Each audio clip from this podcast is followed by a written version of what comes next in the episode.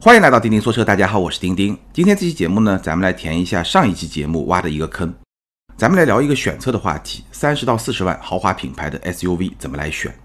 那这个级别的车型呢，非常非常的多，我们今天会聊到的车型也会比较的多。大概会聊哪些车型呢？给大家预告一下：BBA、奔驰的 GLC、宝马的 X3、奥迪的 Q5L，包括沃尔沃的 XC60、凯迪拉克的 XT5、讴歌的 RDX。这个级别呢，对于豪华品牌来说，应该是一个非常非常火爆的级别。那对于咱们的用户来说呢，也是一个相对比较中庸的选择。所以呢，其实这个级别的购车的询问，各个平台上，哎，这个级别的某些车型怎么来选，我接收到的这种询问也是特别特别的多。好，今天咱们就好好的把这个选车的问题给大家聊聊清楚。每一个车它的优势在哪儿，它的短板在哪儿，会适合什么样的人群，以及说。哎，我会更倾向于怎么来做选择，每一款车型怎么来做选择，以及这些车型放到一块来看怎么来做选择。首先呢，我们说这个级别是豪华品牌一个非常火爆的级别，这个是有销量数据作为支撑的。豪华品牌在中国市场最好卖的三个级别：B 级轿车，也就是三系、C 级、A 四这个级别；C 级轿车，也就是五系、A 六。E 级这个级别，以及今天咱们要聊的 B 级的 SUV，或者你可以说是中型 SUV，那它的价位区间裸车价基本上就在四十万左右。当然，到了终端再打点折扣以后呢，就是我说的三十到四十万这么一个价格的区间，这个销量是可以作为支撑的。BBA 基本上能够卖到过万或者一万左右的这么一个月销，然后二线的一些豪华品牌，比如说 x C 六零啊、x T 五啊，基本上能够卖到五六千、六七千这么一个销量的水平。所以是一个相对比较火爆的一个豪华品牌的一个细分市场，这个是火爆。那我刚刚也说了，这也是对于普通的家用用户来说非常中庸的一个级别，或者说非常平衡的一个选择。为什么这么说呢？因为中型的 SUV，叉三也好，GLC 也好，Q 五也好，这些车型呢，首先它相比于同等价位四十万左右的行政级的轿车，五系啊、A 六啊、E 级啊，相比这些车，它的家用属性会更强。那些行政级的轿车可能能够兼顾到一些商务的一些用途，而 SUV 家用属性更强。再有呢，它的实用性会更好，毕竟是 SUV 嘛，也是中国非常多的用户选择 SUV 的原因。它的实用性更好，它的后备箱空间更大，对吧？而且呢，是一车全能，可以说是一车全能或者一车多能。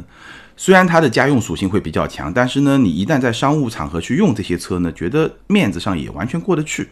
所以呢，基本上也就是一车全能。那么有了这么一些属性和特性以后呢，这样一些产品也就成为一个比较平衡的产品。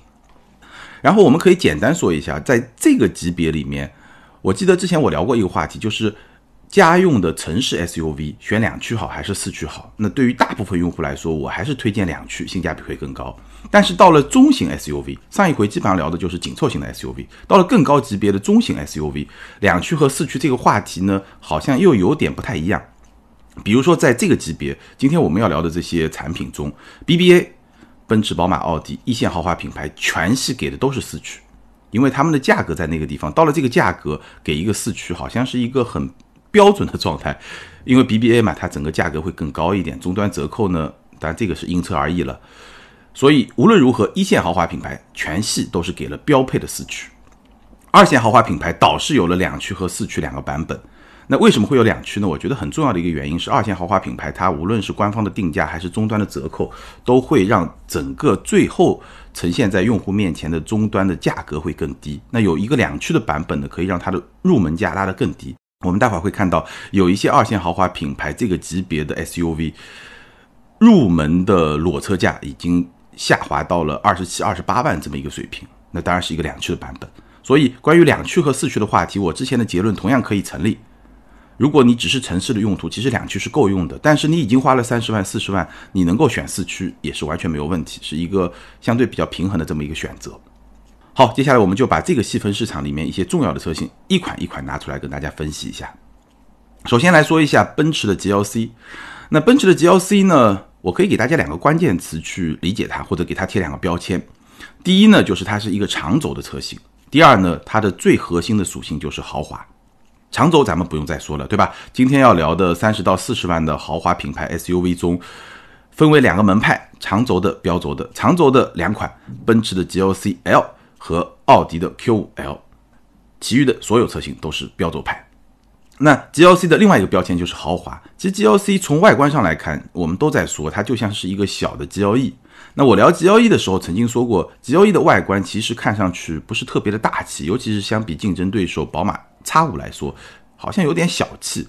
它的腰线以上的部分是一个快速收缩的这么一个造型，所以呢，看上去不是很霸气。对于 GLE 这么一个体量来说，但是对于 GLC 这个一个更低一个级别，然后整个车身也会更稍微小一点的这么一个车来说呢，我觉得这么一种设计，就小 GLE 的这么一个造型，相对而言反而会更加的和谐一点，因为这个级别不需要它格外的霸气、格外的大气，对吧？所以整个外观我觉得还是很有豪华感，而且呢，我对它的认可度会比 GLE 更高一点。内饰那就不用说了，对吧？双屏内饰。很有豪华感，很有科技感，而且我觉得奔驰这一代奔驰它的内饰，尤其是配上双屏以后，这个感觉还是很好的。它能够把这个双屏和整个内饰的豪华感融合的非常好，这个是很多山寨它的一些品牌完全做不到的。这个在设计上确实是非常的厉害，包括整个氛围感的营造，六十四色的氛围灯，所以我觉得 GLC 在豪华这个点上还是打得非常不错的。再有呢，它。中期改款以后呢，配上了 MBUX，就这套车机系统，我已经聊过很多次了。无论是 UI 的设计，还是操作的体验都非常好，而且通过触控，无论是触控屏、触控板，还是方向盘上的触控按钮，整个的操作的体验真的都是非常的不错。GLC 是 2.0T，现在是有两套动力版本，260是一个低功率版本的197马力，那300呢是一个高功率版本的258马力，全系标配是 9AT 变速箱。其实。我一直在猜啊，为什么 GLC 两百没有出来？因为按照现在的这么一个动力配置，如果出来 GLC 两百，很有可能是一个 1.5T 加上48伏轻混的这么一套系统。我们在 C 级、在 E 级上都看到过了。但是呢，为什么迟迟没有出来呢？我觉得非常重要一个原因呢，就这个 1.5T 加48伏啊，在 C 级，尤其是在 E 级上，市场认可度并不是特别的高。所以呢，把这套动力放到一个 SUV 上，我现在能够感受到 奔驰还是有一点点犹豫。还是没有想好这个问题。那无论如何呢，现在有的这两套动力系统呢，用来驱动 GLC 呢，基本上都是没有问题的。低功率版本完全够用，高功率版本动力还是比较强劲的，可以这么来形容吧。那这款车的短板是什么呢？这款车的短板呢，我觉得大概有两条。第一条呢，操控比较一般，这个很容易理解，因为轴距加长了以后，它就会往舒适性啊，会往空间表现啊这方面去提升。所以呢，操控性就会比较一般，但不是说这个操控性就不好，或者说开起来不舒服，这个倒是没有。只不过你看跟谁比，对吧？跟我们待会儿聊的叉三来比的话，整个的操控表现就会比较一般。而且呢，它的底盘的调教是略微有些偏硬朗的，所以呢，也不是就空间很大，但是呢，从乘坐的体验来说，也没有完全的导向舒适性，它还是一个偏硬朗的这么一个底盘。悬架是可以软硬调节的，但整体还是会偏硬朗一点，所以呢，路感也是比较丰富的，大概是这么一种操控的感受吧。相比叉三是有差距的。再有呢，它的配置，我觉得也不能说是短板吧，因为我们待会儿看到，就是 BBA 一线豪华品牌在配置上都有这么一个特点，它的配置呢，呃，相比于某一些二线豪华品牌来说呢，并不是特别有优势。比如说，它要顶配才有 ACC。就自适应巡航，它要次顶配才有三百六十度的全景影像，这样一些配置呢，应该说不是特别的高。好，我们来说具体的款型。如果你看得上 GLC L，那我觉得基本上你是冲着我刚才说的两个标签去买的，要么你对空间有特别的要求，希望空间比较大；再有呢，你会比较认可它的这种豪华感的营造，外观的设计啊、内饰的设计啊、车机啊这部分豪华感的营造；再有，要么就是那个品牌，对吧？基本上你会去喜欢这些部分。那 GLC 现在的配置呢是两款二六零和三款三百，两款二六零二点零 T 的低功，三款三百二点零 T 的高功。我会比较推荐是二六零的高配，官方指导价是四十二万两千八，那现在终端的裸车价差不多在三十七、三十八万这么一个水平。为什么呢？因为入门款它有一些配置的缺失，让我觉得还是会有些遗憾。比如说入门款它是没有。运动的外观套件的，没有十二点三英寸的全液晶仪表盘，没有氛围灯，没有前排座椅加热，也没有 GPS，这样一些配置的缺失呢，会让这个车在使用的过程中还是会稍微的差一点。所以我觉得你已经有预算买 GLC L 了，对吧？这个车它的价格在终端，今天我们要聊的这些车型里面还是比较高的。那已经有这么一笔预算了，我推荐你买二六零的高配。三百呢，如果你预算到位可以买，但是不是必须的，因为我也说了，我觉得 GLC L 它已经有 L 了，所以它的操控的品质、操控的这种驾驶方面的乐趣，其实跟叉三还是有差距的。那在这么一个前提下，是不是需要一个更高的动力呢？至少不是必须的，预算到位没有问题。但是如果你选个二六零，我觉得也完全没有问题。所以我推荐二六零的高配。好，这个是关于奔驰的 GLC L。那我们顺便把另外一款长轴版的车型奥迪的 Q5L 也说了。Q5L 如果用两个词来形容呢，第一个还是长轴，因为它是长轴版本。那第二个呢，就是性价比。Q5L 现在在终端的性价比，作为一个一线豪华品牌，确实是不错的。奔驰我会用豪华来形容，那我觉得 Q5L 奥迪它的内饰也好，它的外观也好，其实我觉得豪华就不太合适，更合适的一个词呢是精致。整个的内外的设计还是比较精致，尤其是内饰。Q5L 呢，其实它的设计跟上一代的 Q 五差别还是比较明显的，但是呢，因为它的车身上有很多家族化的设计，所以呢，我们看上去还是会比较的熟悉。内饰是比较精致的，有奥迪范儿。奥迪范儿是什么呢？有一点点科技感，然后呢，各种细节做得非常的精致，但是它不会像奔驰那样的惊艳。只不过呢，这一代的 Q5L，因为它车机的这个屏幕的设计，所以呢，它的科技感其实是有一些弱化的。待会儿我们说它短板的时候可以说到。那 Q5L 呢，它整个的动力是 2.0T 40 TFSI 190马力的低功率版本，加上一个 2.0T 252马力的高功率版本，这个是 45T FSI。两个动力版本其实跟奔驰差不多，一个 2.0T 低功，一个 2.0T 的高功，然后全系匹配的是七档的双离合。那这个七档的双离合呢，响应非常的快，然后呢，我觉得它的顿挫也是非常非常轻微的，在起步或者非常低速的时候，你很刻意的去感知是有一些顿挫的，但是正常驾驶过程中，这个顿挫感完全或者说几乎完全是感受不到的，所以这个不是它的问题。那。Q5L 的短板呢？我其实这个车咱们也聊过，今天聊的大部分车型咱们应该都单独的聊过。Q5L 的短板呢，我觉得第一呢就是操控一般，这个跟 GLC L 是一样的，因为车长加长了以后，整个操控的感受还是会有影响。日常开是没有问题，但是如果你是说操控的驾驶的乐趣啊这方面来说，还是会有一些差距。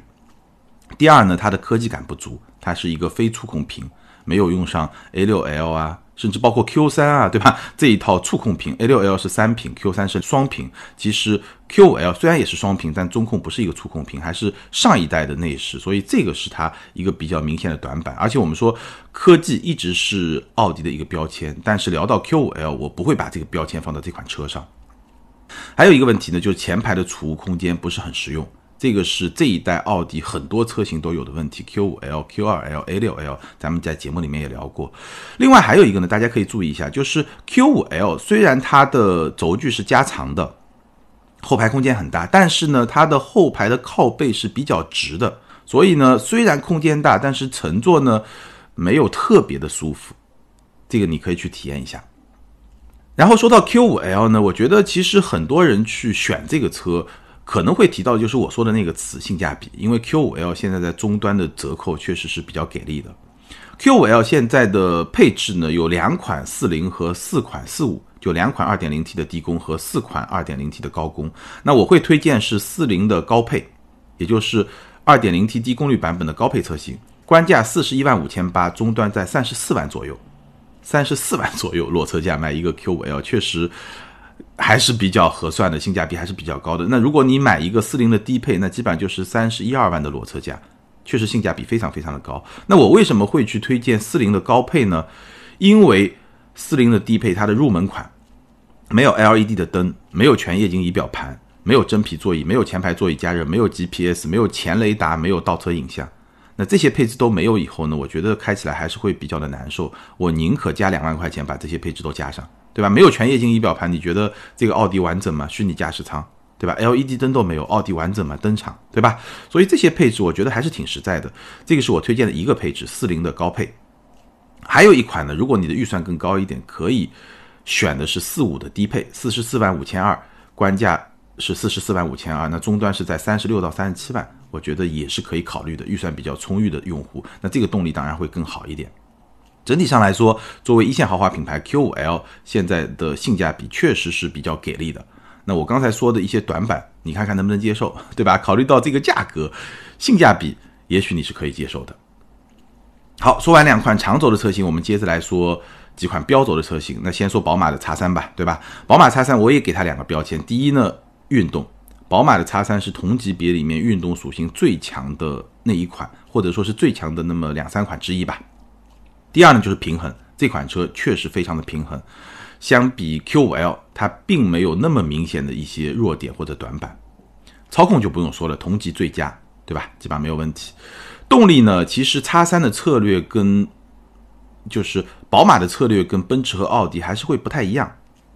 宝马的动力提供了三个版本，全部都是二点零 T，分别是二五 i、二八 i 和三零 i。那动力分别是一百八十四马力、二百二十四马力和二百五十二马力，也就是一个低功率版本、一个中等功率版本和一个高功率版本。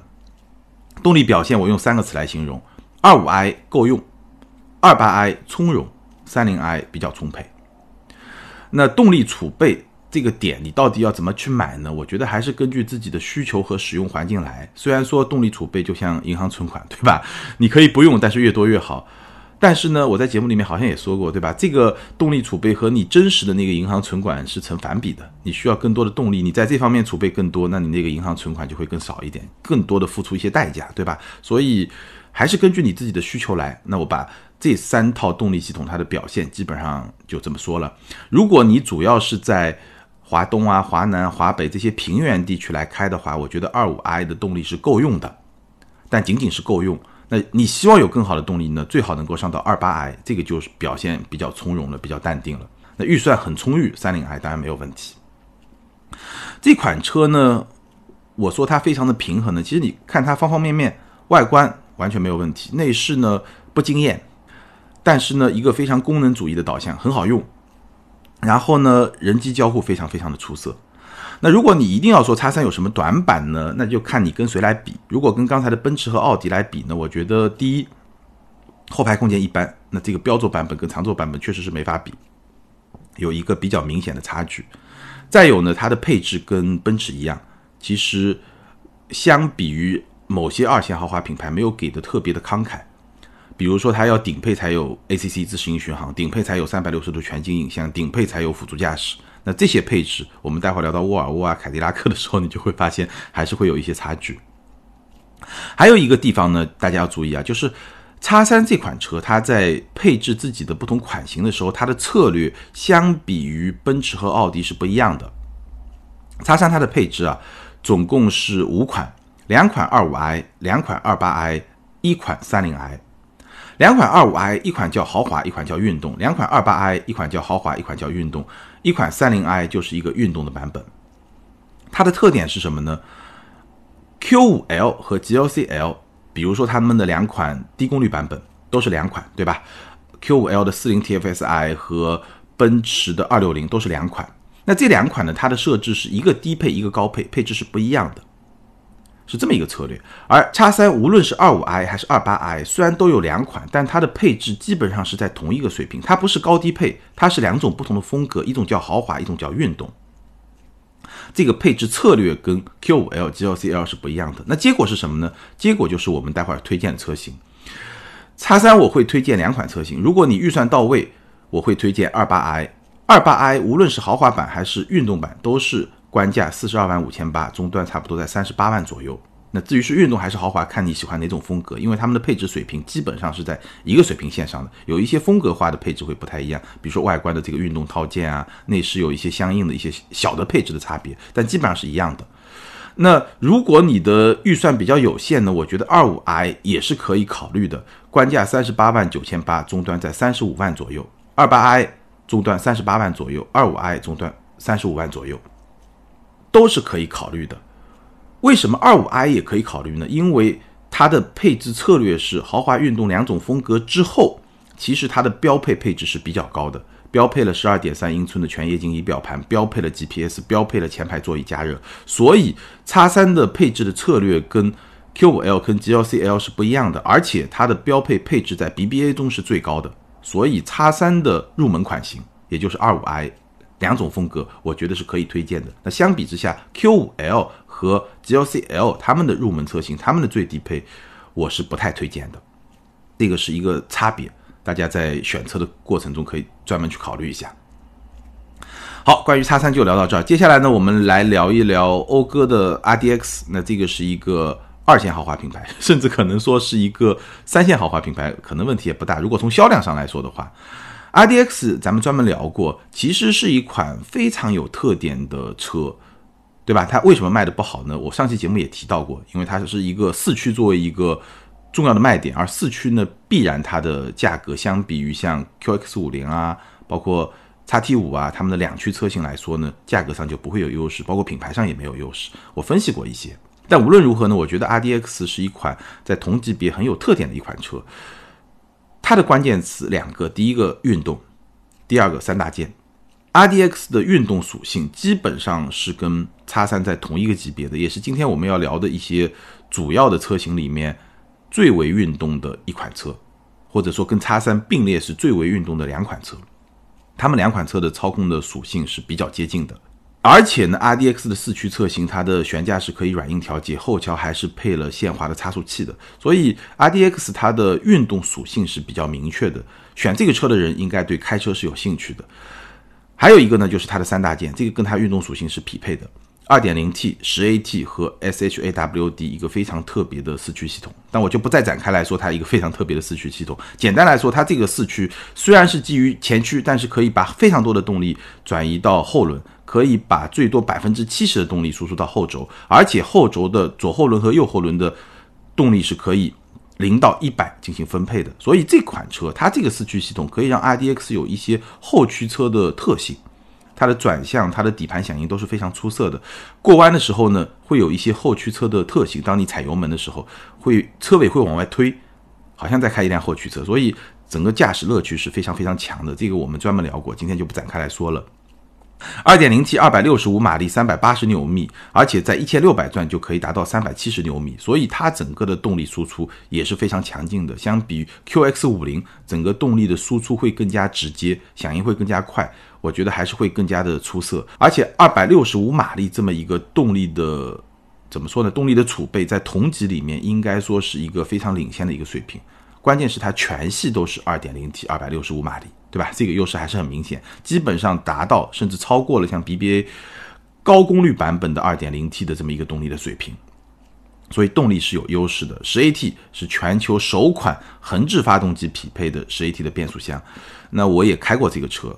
比较深度的开过两次，这个十 AT 呢，你车速到差不多一百零五就能挂上十档，而且整个的响应很快，可以直降四档，平顺性也不错，所以它的平顺性我觉得跟 QX 五零的 CVT 来比基本上差不多，但是它的响应会快很多，所以整体上来说，这个车它的三大件还是非常有优势的。当然了，RDX 短板也非常的明显，首先呢，后排空间一般，这个跟叉三、跟叉 C 六零这些标轴。产品来比呢，都差不多，而且座椅会比较的短，所以呢后排的乘坐体验比较一般。还有一个呢，它的内饰的豪华感是不足的，车机的科技感也是不足的。它的车机也不是一个触控屏，需要通过一个触控板来进行操作。我们不展开来说了，因为我拍过视频，也专门聊过这些细节就不说了。无论如何，它这些方面是比较短板的。那 RDX 的配置呢，六款，三款前驱，三款四驱。尴尬的地方在什么地方呢？就是说，RDX 这款车它非常重要的一个卖点就是它的四驱，所以呢，如果让我来推荐，我会推荐四驱的低配，官价三十八万八。那曾经呢到过三十二、三十三，现在呢好像价格又略微有一些回弹。我说的曾经是在国五、国六切换的时候，现在呢可能会稍微再高一点，三三三四，差不多这么一个水平吧。有些地方可能也能到三二、三三。相比于像 QX 五零啊，像叉 T 五啊，包括说叉 C 六零来说呢，门槛还是会更高一点，因为它是一个四驱车型，所以品牌影响力比较差。然后呢，这个产品本身的特点又是一个四驱的车型，所以呢，它终端的入门门槛还是会相对高一点。各方面的原因加在一起呢，让 RDX 它整体在市场终端的销量表现其实是不太好，确实不是特别的好。好，那我们接着来聊沃尔沃的 x C 六零。x C 六零呢，从销量表现上来说呢，就是一个对于二线豪华品牌来说还相当不错的一个成绩，月销五六千，好的时候能到七千这么一个水平。x C 六零如果让我给它几个标签呢，我大概会给它三个。第一呢，安全，这个不用再说了，沃尔沃的安全。第二呢，健康，健康这个点呢，曾经其实不是被特别的重视，但是现在这个阶段，对吧？大家也是会比较的重视。再有呢，性价比。安全就不用说了，对吧？全系标配 City Safety。T 五车型它其实只有一款 T 四，大部分都 T 五。T 五车型都是匹配了 Pilot Assist 二点零，也就是 L 二级别的辅助驾驶，而且沃尔沃的 L 二级别的辅助驾驶整体的表现也是不错的，所以它这些主动安全的配置的门槛就非常低。如果你去跟 BBA 奔驰、宝马、奥迪来比的话，这个门槛确实非常的低。健康的角度来说呢，Clean Zone 清洁驾驶舱。但沃尔沃的这个清洁驾驶舱，跟我们现在在市面上看到很多那种跟疫情相关的这个宣传，它其实不是一个概念。那些宣传吧，其实有很多夸大宣传的成分，所以我自己从来不去做那样的宣传。其实我不是特别的认同那种宣传的模式。那沃尔沃的 Clean Zone 呢？它当然是不能隔绝病毒的，肯定是不可以的。现在没有任何一辆车是可以隔绝病毒的，做不到的。但是呢，它确实，它对于日常的。PM 二点五啊，这些的隔绝、灰尘的隔绝啊、废气的隔绝是能够做得很好的。那还有一点很重要，就是车内通过环保材料的选择，它车内自己释放出来这种有害的一些气味啊，或者说挥发物啊，也是这个水平也是非常非常低的。所以这个是健康的很重要的一方面。还有一点呢，就是我说的沃尔沃的座椅，它的设计还是会让人长途驾驶也会比较舒服，这是它的两个属性。动力方面呢？x C 六零主打还是 T 五，主打还是 T 五，它是一款 T 四，四款 T 五，T 四是一百九十马力，基本上相当于奔驰、宝马、奥迪的二点零 T 低功率版本。那 T 五是二百五十四马力，基本上就是高功率版本，两个动力版本，这个也是很常态了。匹配一个爱信的八 AT，平顺性非常的不错，但是降档的响应呢，还是会稍微的慢一点。平顺性我觉得可以打个九十分，降档速度呢可以打个八十分吧，大概这么一个水平。x C 六零的短板几个，第一呢，后排空间一般，这个是所有标轴派的一个共同的问题，但谈不上是问题吧，看你是不是有这么一个需求，看跟随比，对吧？还是那句话，看跟随比，跟奥迪、奔驰比，那肯定是小的。那你够不够用呢？根据你自己的使用者的这么一个身高的条件，如果都跟我一样，对吧？开车的一米七七、一米七八。这么一个身材，然后坐车的一米七、一米七二、一米七三这么一个身材，或者也是一米七六、一米七七，那基本上是够用的，是没有问题的。那如果说你家里面都是一米八、一米九的高个子，那这个你就要考虑一下长轴版的车型了，对吧？大概是这么一个意思。还有一个问题呢，就叉 C 六零它的静音表现是比较一般的，基本上我只能给它打个七十分，无论是发动机的噪音啊、风噪啊、胎噪啊，都是比较明显。没有说特别吵，但都是比较明显的，所以静音的表现是比较一般的。x C 六零的配置，一款 T 四前驱，四款 T 五的四驱。那我个人还是会推荐 T 五的低配车型，也就是 T 五四驱入门款，官价三十九万零九百，现在终端可以拿到三十二到三十三这么一个价格，它会比 T 四呢贵两万多，因为 T 四现在在终端基本上就三十左右这么一个价格，有些地方可能更便宜一点。T 五的低配三十二到三十三，贵两万，这么一个差价多出来什么东西呢？多出来动力多了差不多有六十四马力，四驱，还有一套 Pilot Assist 二点零的辅助驾驶，动力升级，两驱变四驱，辅助驾驶，这三个加起来，我觉得两万多的差价值，相当相当的值，所以这个是 x C 六零，我会推荐 T 五的低配。好，接下来我们来聊凯迪拉克的 x T 五。凯迪拉克 x T 五，同样给它两个标签，第一个就是美式的豪华，第二就性价比。凯迪拉克性价比确实也是高，现在二线豪华品牌这个级别性价比确实都是很高。最后我们可以简单的来总结一下，美式豪华是很多人会选择 x T 五的一个原因，因为基于这么一个性价比，x T 五给人的感觉确实还是比较有豪华感的，尤其是外观看上去非常的大气，叉 T 五这个外观的这种气场啊，我觉得在同级别，尤其是二线豪华品牌里面，看上去那种豪气还是会比较的强烈。可能风格不一样，叉 C 六零可能会更文气一点，对吧？但叉 T 五就是会比较的豪气一点，还是会不太一样。包括它内饰的材质，它对舒适性的营造，整体上来说营造出来的这种美式豪华还是有一波粉丝的。我们上一期聊 QX 五零，很多人就提到了 x T 五，如果要性价比，有这么一个预算，就会去选 x T 五。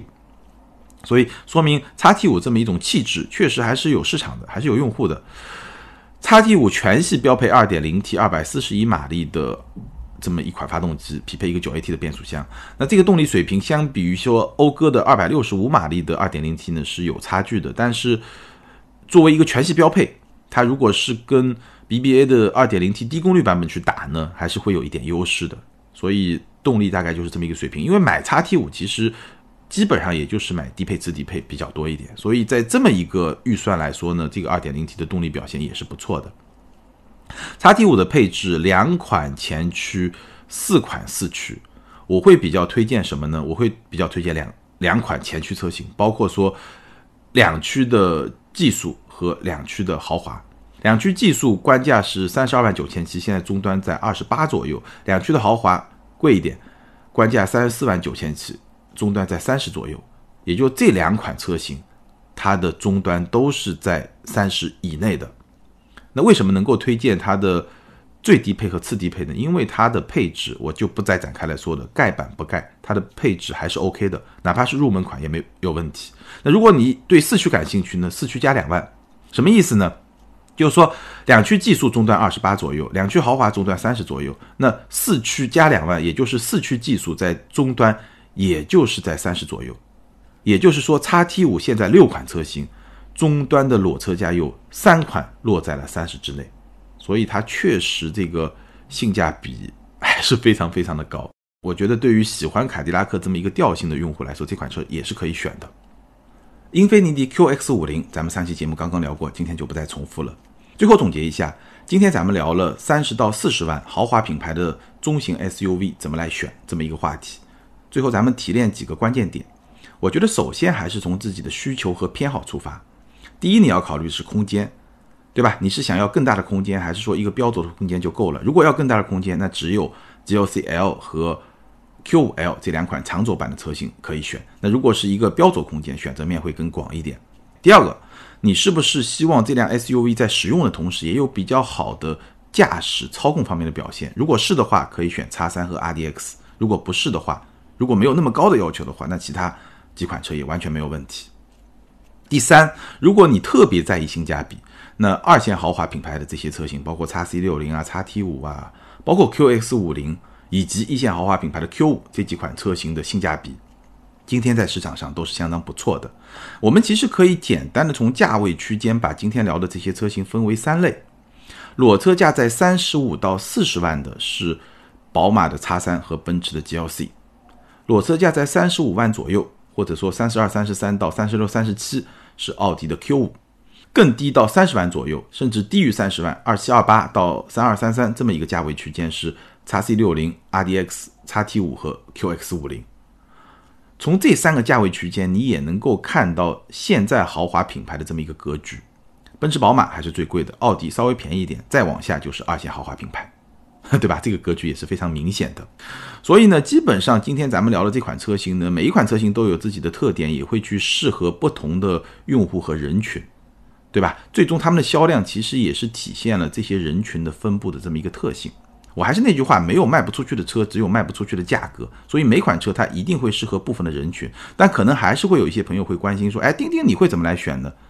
那今天的互动话题之一就是大家来猜一猜，如果是我的话，我会在今天咱们聊的这些车型里面选哪两款？